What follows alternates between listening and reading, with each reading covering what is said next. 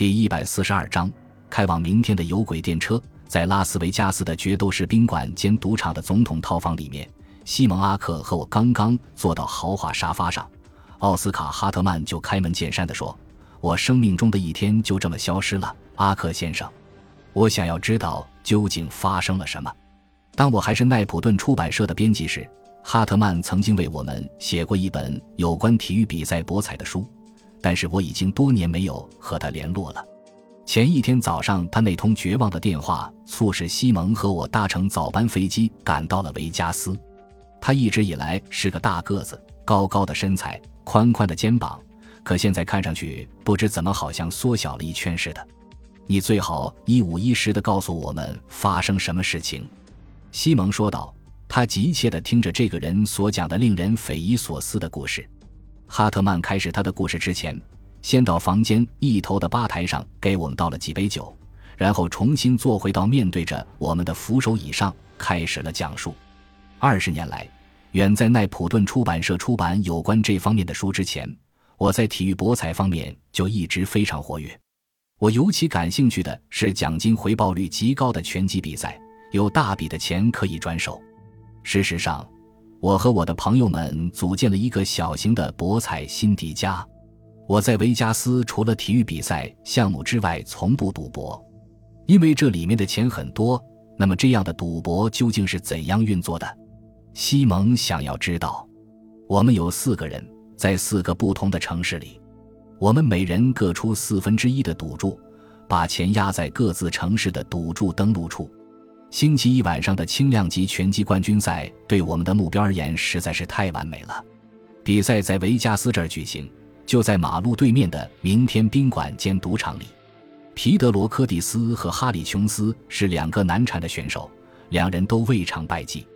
双方比赛的输赢结果各占百分之五十的概率，但是好像有大笔的钱压在了琼斯身上。那就是我们的辛迪加决定将赌注压在柯蒂斯身上的一个原因，因为他的赔率更高。我们一共要下注二十万美元，每人五万。赌注要分别下在维加斯、雷诺、芝加哥和洛杉矶四个城市。这样的话，他们对于赔率的影响是微乎其微的。其他的辛迪加成员是谁？我问。他们的名字现在并不重要。如果有必要。我稍后会告诉你们的。他呷了一口酒，然后继续说：“按计划，在星期一晚上，我要将我的五万美元的银行本票送到明天宾馆兼赌场的赌注登录处，在比赛开打前大约三小时。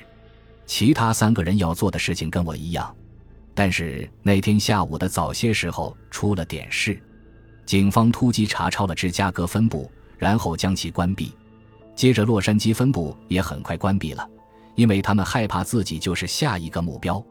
当然，体育博彩在内华达州是合法的，所以雷诺和维加斯分部仍然开着。但是我们的赌注额成了问题。人人都说芝加哥和洛杉矶分部在几天以后就会恢复运作，可是目前这个帮不了我们，因为比赛是在星期一晚上。于是我们开了个电话会议，决定由我把二十万美元的赌注全部下在这儿的明天宾馆的赌场里面。因为这里就是比赛现场，也许这个不会对赔率有太大的影响。我的三个合伙人通过电话转账将钱打进我的银行，在五点钟银行关门之前，我开出了一张整整二十万美元的本票。当时的赔率是五比一，如果柯蒂斯能赢得比赛的话，我们就有了一百万美元。有人把本票偷走了，我猜测到，刚好相反，本票还在我手里。决斗士宾馆和明天宾馆的主人是同一个人，叫索尼查尔斯。两个宾馆之间的街道上方有座天桥，上面开通了一列有轨电车，把两个宾馆连接了起来。你们到的时候有可能见过电车。我五点之前离开了银行，回到这里，然后立刻搭上了开往明天宾馆的电车，带着本票去他们的赌注登录处。我说我要在柯蒂斯身上压二十万美元。那个职员就笑了，他告诉我说：“我晚了一天，比赛是昨天晚上进行的。柯蒂斯也确实赢了，在第七回合中击倒了对手。你把日子搞错了。”西蒙阿克问道。“没有，这是星期一的比赛，没错。但是他告诉我说这是星期二。我说他疯了，我要求见经理。他们给我看星期二的报纸，上面还登了关于比赛的文章。他们给我看他们的电脑，还有电视机屏幕上方墙上的大钟，那上面都有时间和日期。我又看了看自己的手表，他们是对的，那是十月二十一号星期二，刚过下午五点钟。不知什么原因，我丢失了整整一天，错过了那场重要的比赛。所以你昨天早上打电话给我，我说，我知道你跟阿克先生的友谊。我也知道他经常调查一些超自然的事情。假如这个不是超自然的话，我还真不知道究竟是怎么回事。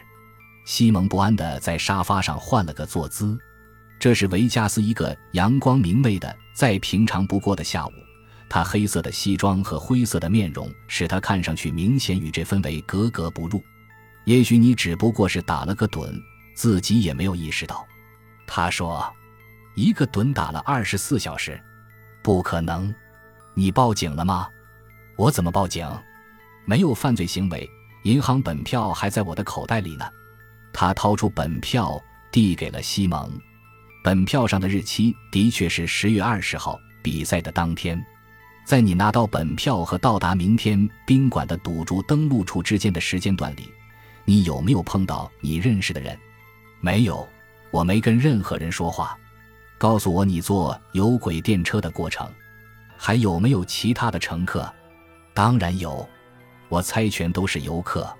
有个宾馆雇员正在往车厢里面引导客人，他把我带到了第二节车厢，里面坐着八到十个人。到达明天宾馆的赌场只要坐两分钟的车。西蒙默然不语，陷入了沉思。过了一会儿，奥斯卡·哈特曼问：“你能帮我吗？”“我不知道。”“我们想陪着你。”重新走一遍你星期一晚上走的那条路线，很好。他说着站了起来。这件事情对我还有我辛迪家里的搭档都非常重要。尽管看上去没有犯罪行为发生，但是我们被抢走了下注的机会。从某种意义上说，我们被抢走了一百万美元。西蒙只是冲着他笑了笑。即使你能证明你被运送到了另一度空间，我依然怀疑警方是否会抓人。当我们朝着电梯走去的时候，我问哈特曼他是否联系过赌场的主人，索尼·查尔斯。我当然去了。他告诉我们，我直接去找了赌场主人，不管有没有用。他的反应就像我年纪轻轻就得了老年痴呆症似的。我们在底楼下了电梯，他指给我们看他从街上走过来，并且立刻登上有轨电车的地方。这比在白天的时候走到拐角处。再穿越天桥下的马路要容易得多，在赌场的标志性建筑物决斗士的雕像旁，只有几个人在等着。几分钟后，两节车厢组成的有轨电车就到了，几对年轻夫妇带着孩子下了车，没有人领座，于是我们选择了哈特曼坐过的第二节车厢，说不定可以通往另外一个空间。电车的车厢是绿色的。两边有金属座位和供站立者拉手的吊环，很像纽约的地铁车厢，只不过小了点不到一半大小。你当时在这儿有没有认出什么人？西蒙问道。没有。仔细想想，你坐在谁的旁边？车厢里并不拥挤。我的右边没有坐人，左边是个黑发的年轻女人。我记得，有个引人注目的游客，戴着一顶橘黄色的鸭舌帽。我没有太注意，有轨电车带领我们穿越了拉斯维加斯天桥，到达了明天赌场。这里闪闪发亮的金属机器人代替了面貌凶恶的决斗士，向我们挥手致意。这里没有自动扶梯，取而代之的是微微带点坡度的自动传送带，坐轮椅的客人可以更方便的上下。赌注登陆处靠近主楼梯后面，布置的十分精致。几排柔软的扶手椅面对着一排电视屏幕，上面正播放着全国各地的体育比赛项目。由于时差的关系，赛马显然是重播，但也有正在直播的高尔夫锦标赛。一个巨大的中央屏幕在播映正在比赛的世界职业棒球锦标赛的第五局。一张张印有赌注的纸片被插在屏幕旁边的纸插上。我走到窗户那边，出示了我的银行本票。就在那个时候，天塌下来了。哈特曼说：“时间和日期都显示在电视屏幕上面。”我指出：“我到后来才注意到。我非常确定的是星期一晚上，他的脸上呈现出一片绝望的神色。我为这个人感到难过，但是找不到任何可能的解释来说明他的暂时失忆。也许他得了轻微的中风。不管怎么样，我相信，与其说他需要西蒙阿克的推断。”倒不如说，他需要的是医生的检查。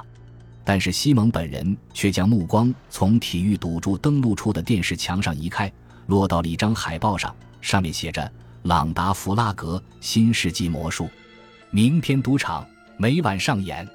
照片上是个迷人的年轻姑娘，金色的头发长得足够藏进几只兔子。她身穿一件无袖上装，露出的胳膊靠近左肩的地方有个问号形状的纹身。感谢您的收听，喜欢别忘了订阅加关注，主页有更多精彩内容。